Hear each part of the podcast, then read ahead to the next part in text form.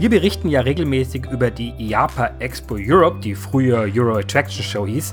Das ist aber nicht die einzige Messe, die für die Attraktionsbranche relevant ist. Gerade Freizeitparks sind ja häufig auch auf Reisemessen anzutreffen und wir waren deswegen für euch jetzt auf der Free. Das ist Bayerns größte Reise- und Freizeitmesse. Dort haben wir für euch mit Alexander Bischoff gesprochen. Der ist Marketingleiter beim Bayernpark und die haben ja diese Saison einen neuen Freifallturm von Funtime im Programm. Was genau uns dort erwartet, warum die Attraktion im Gegensatz zum Typus im Hansapark keine Schulterbügel mehr braucht und was der Park für die Zukunft möglicherweise noch alles in der Hinterhand hat, hört ihr jetzt. Podcoaster Germany. Gespräche aus dem Attraktionsgeschäft. In Kooperation mit parkerlebnis.de. Ja, wer sich fragt, wo ist denn die wohlig warme Moderatorenstimme von Hans abgeblieben, keine Sorge, der gönnt sich nur eine kurze Auszeit und kommt natürlich wieder. So lange müsst ihr mit mir Vorlieb nehmen, aber dafür habe ich euch in dieser Episode auch etwas Spannendes mitgebracht, denn ich habe Alexander Bischoff auf der Free am Stand des Bayernparks abgefangen. Als kleine Vorwarnung, bei denen war mächtig was los, denn der Park hat ein Glücksrad aufgebaut, bei dem man zahlreiche Preise gewinnen konnte. Das kam wirklich sehr gut an und bei unserem Gespräch hört ihr deswegen im Hintergrund es immer wieder auch mal etwas rattern. Mich hat jetzt aber nicht das Glücksrad interessiert, sondern natürlich die neue Attraktion im Bayernpark. Der bekommt nämlich einen Freifallturm mit einer Fallhöhe von immerhin 93 Metern und heißt Voltrum. Woher kommt denn dieser Name eigentlich? Der Name ist eine Eigenkreation. Ähm, wie man vom Namen und vom Logo auch vielleicht so ein bisschen schon ableiten kann, wird es sich um Strom, Energie drehen. Ähm, genaueres wird aber zum jetzigen Zeitpunkt leider noch nicht verraten. Das heißt aber auch, dass der Freefall Tower irgendeine Story oder eine Thematisierung haben wird in irgendeiner Form, korrekt? Der kriegt eine eigene Story mit Thematisierung aber das ist alles momentan, wird noch zurückgehalten, damit wir uns da einfach noch ein paar Eisen im Feuer lassen für die Ankündigungen zum Saisonstart. Wann ist da die, die Eröffnung geplant aktuell? Stehen tut er ja schon? Also starten wird er auf alle Fälle zum Saisonstart am 4. April. Ähm, ob bis dahin die Thematisierung schon komplett abgeschlossen ist, kann man zum jetzigen Zeitpunkt noch nicht genau sagen, weil man auch die Witterung nicht einkalkulieren kann. Aber der Turm selber wird zum Saisonstart startbereit sein. Ja, die Eröffnung zum Saisonstart ist damit also gesichert. Gibt es allerdings Witterungsverhältnisse, bei denen der Turm nicht in Betrieb gehen darf? Also äh, der Turm hat eine bestimmte Windstärke, oberhalb derer man den nimmer betreiben darf. Das weiß ich jetzt leider nicht mhm. auswendig, wo die liegt.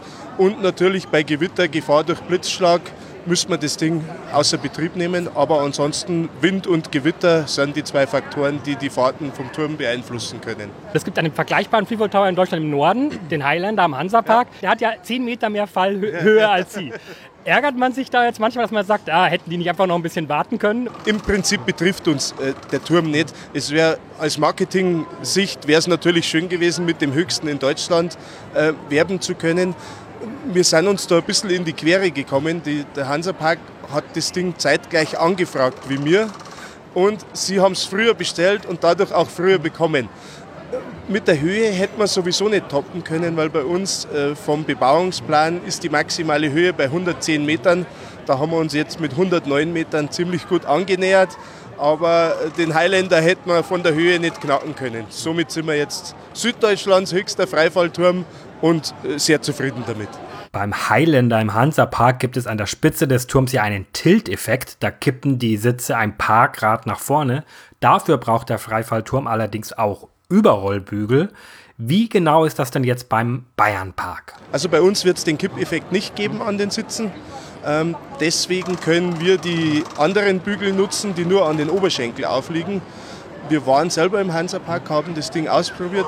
Für uns ist der Effekt mit den Bügeln, die wir haben, besser, weil man oben einfach mehr Bewegungsspielraum hat und somit kann man sie auch relativ weit nach vorne lehnen das war für uns eigentlich der ausschlagende Punkt zu sagen, wir nehmen es ohne die kippenden Sitze. Manche Freizeitparks haben uns erzählt, dass sie bei der Auswahl ihrer Attraktion sich an eine einfache zeitliche Regel halten. So etwa alle drei Jahre soll eine neue Großattraktion entstehen und die restlichen zwei Jahre kann man auch was Kleineres machen. Nach welchen Kriterien entscheidet denn der Bayernpark, was in den Park kommen soll?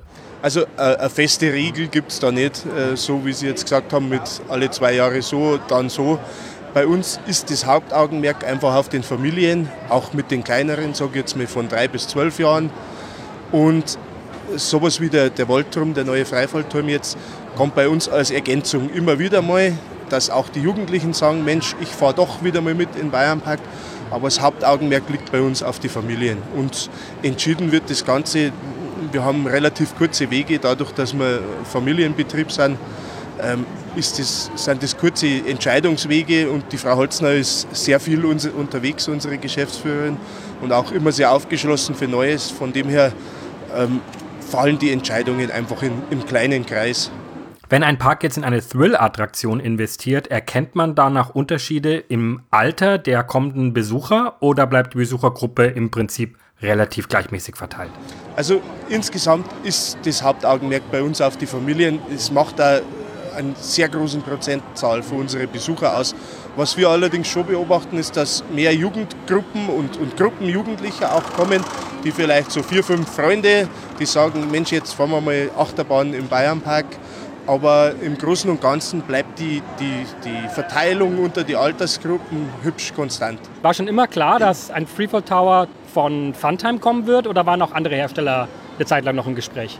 Nein, also bei, bei unserer Chefin, bei der Frau Holzner, war von Haus aus äh, ist nur Funtime in Frage gekommen und deswegen auch nur die Anfrage bei Funtime.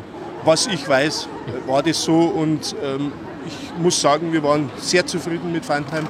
Hat alles reibungslos geklappt, vom Auftrag bis zum Aufstellen. Äh, alles einwandfrei gepasst. Hatten auch Glück mit der Witterung, aber das Ding steht, fährt und wir freuen uns drauf. Warum der Bayernpark nur von Mai bis September durchgehend geöffnet hat und was uns Alexander Bischof zum Stichwort Freefall Tower im Sonnenuntergang sagen kann, hört ihr gleich.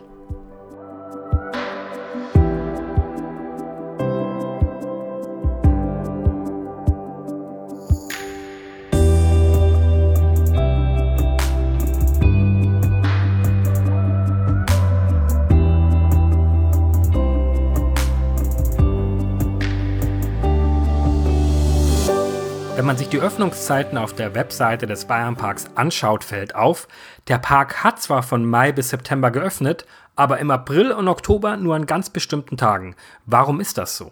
Der Grund ist hier ganz klar ein wirtschaftlicher Grund, weil das bei uns, wenn wir in der Vorsaison jeden Tag offen haben, dann passiert es an, an drei von fünf Tagen, dass wir 50 Besucher haben und, und 200 Leute Personal in Gastronomie und Fahrgeschäfte. Mhm. Ähm, das geht einfach nicht, das lässt sich nicht handeln. Von dem her ist in der Vorsaison und in der Nachsaison meistens ein Tag unter der Woche und das Wochenende geöffnet. Und das ist auch für die Besucher, die wissen das mittlerweile, unsere, Stammbesucher. Und das, das passt so für beide Seiten. Es gab so Fragen von einigen Fans, ob der Bayernpark vielleicht mal auch Abendöffnungszeiten hat. Stichwort Sonnenuntergang angucken. Der Freefall Tower hat auch eine hübsche Beleuchtung an den Dülen, die ja auch am Abend am besten zur Geltung kommen würden. Man denkt ganz klar darüber nach. Es bringt allerdings einige Schwierigkeiten mit sich. Erstens mal haben wir ein 40 Hektar großes Gelände, das natürlich dann sicherheitstechnisch ausgeleuchtet werden muss, wenn da Abendöffnung ist.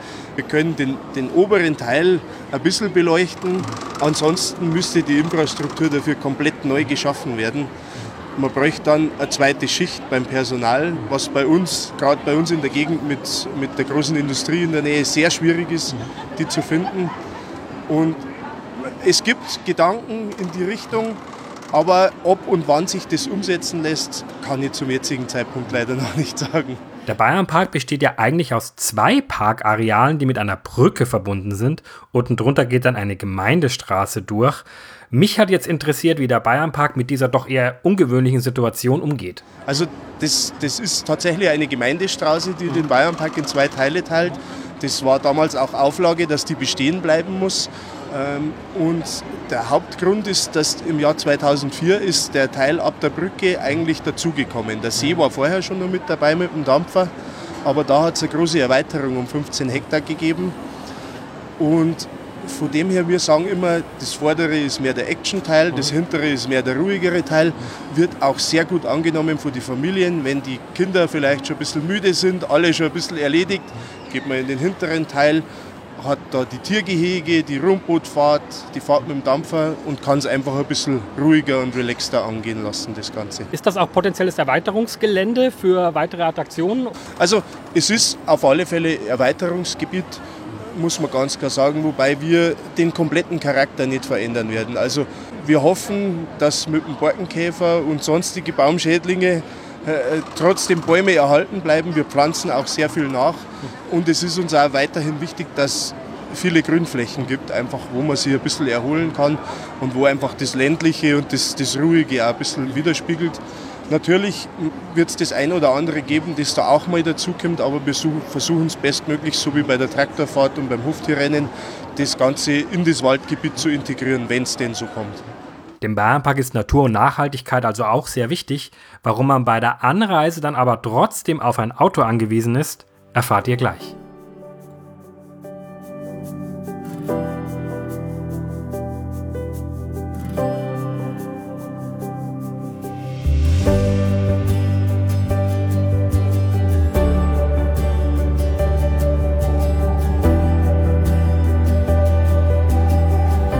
Zeit lang konnte man den Bayernpark über den Bahnhof in Dingolfing erreichen. Da gab es dann einen Shuttlebus, der einen in den Park gebracht hat.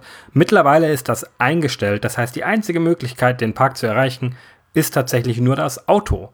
Was sind die Gründe dafür? Die Gründe lassen Sie ganz klar sagen. Ich muss jetzt die Schuld von uns weisen.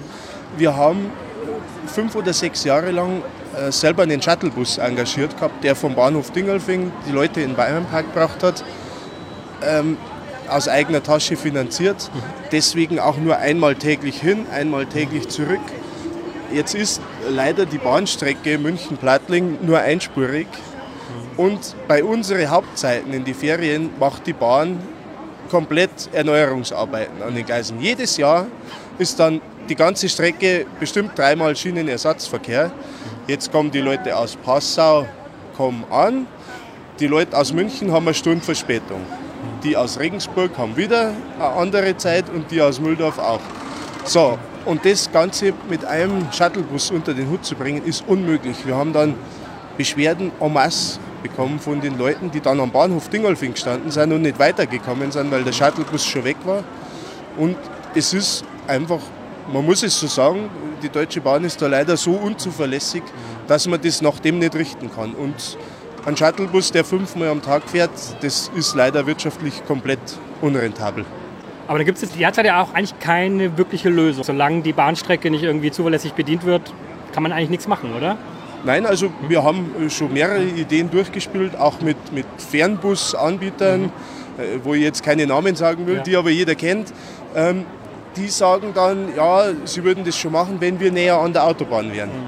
Ansonsten müssen die Fahrgäste, die weiterfahren, äh, die halbe Stunde Umweg in Kauf nehmen und das machen die nicht. Wir wissen momentan keine wirtschaftlich und praktikable Lösung für das Problem.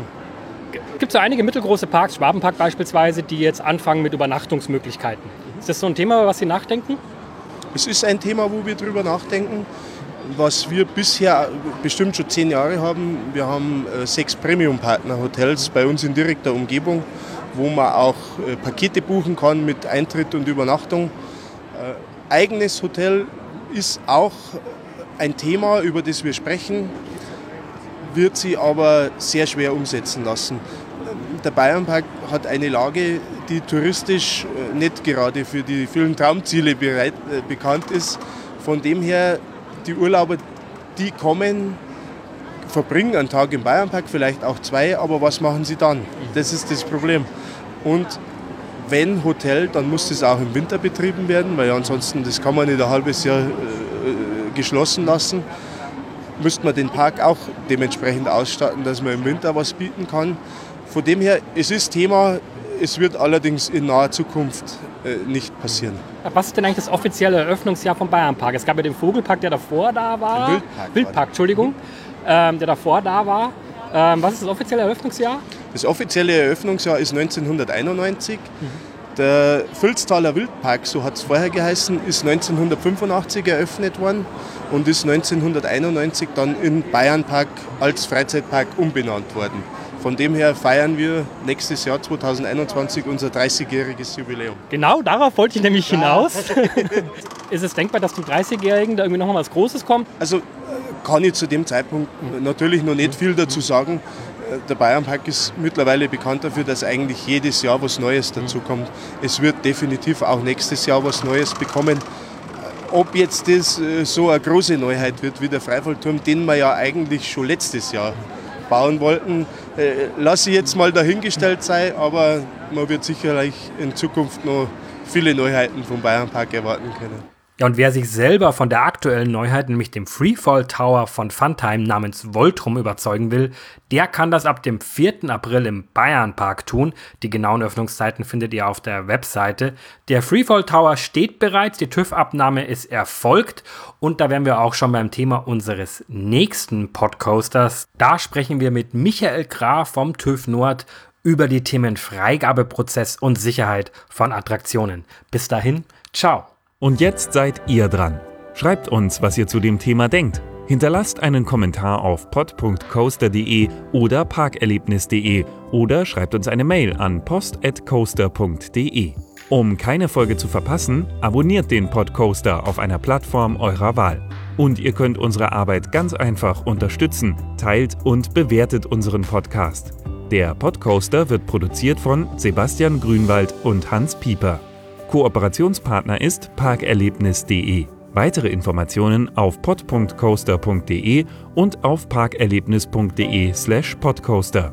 Wir hören uns.